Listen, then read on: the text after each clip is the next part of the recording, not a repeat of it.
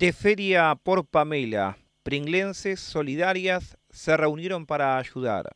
Emprendedoras juntaron donaciones y realizaron un evento para ayudar a Pamela Halter, una cantante que permanece internada en la capital. La nota de Anaí González Pau. Cinco mujeres de Coronel Pringles que se dedican a la venta de ropa, usada y nueva, llevaron a cabo un evento en la Sociedad Italiana con donaciones de la comunidad a beneficio de Pamela Halter, una cantante muy querida en la localidad, quien permanece internada en terapia intensiva del Sanatorio Güemes de la capital federal, producto de los síntomas de una enfermedad llamada vasculitis.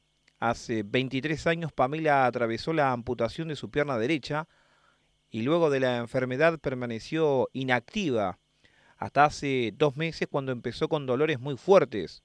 En la guardia de Pringles decidieron derivarla a Bahía Blanca, donde le reamputaron la pierna y de allí la trasladaron a la capital para realizarle un tratamiento denominado plasmaféresis. Al tomar conocimiento de esta situación, la ex docente Andrea Frank, hoy jubilada y emprendedora, quien vende ropa usada y nueva, generalmente a través de las redes, tuvo la idea de realizar una feria presencial y una virtual para recaudar fondos para ayudar a Pamela.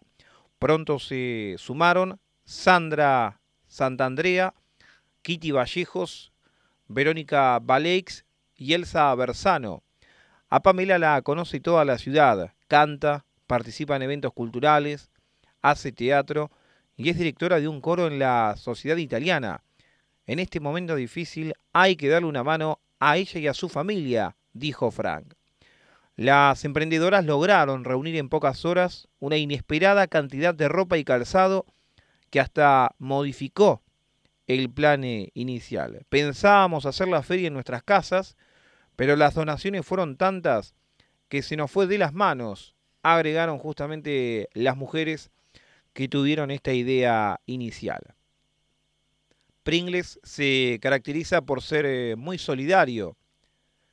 Empezamos a pedir colaboración a la comunidad y tanto la gente como los medios de comunicación nos ayudaron muchísimo.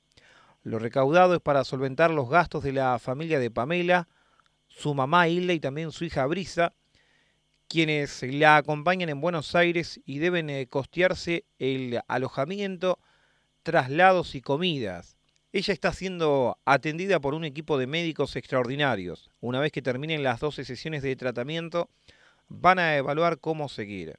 Va dando resultados, pero es un proceso muy lento, señaló la ex docente.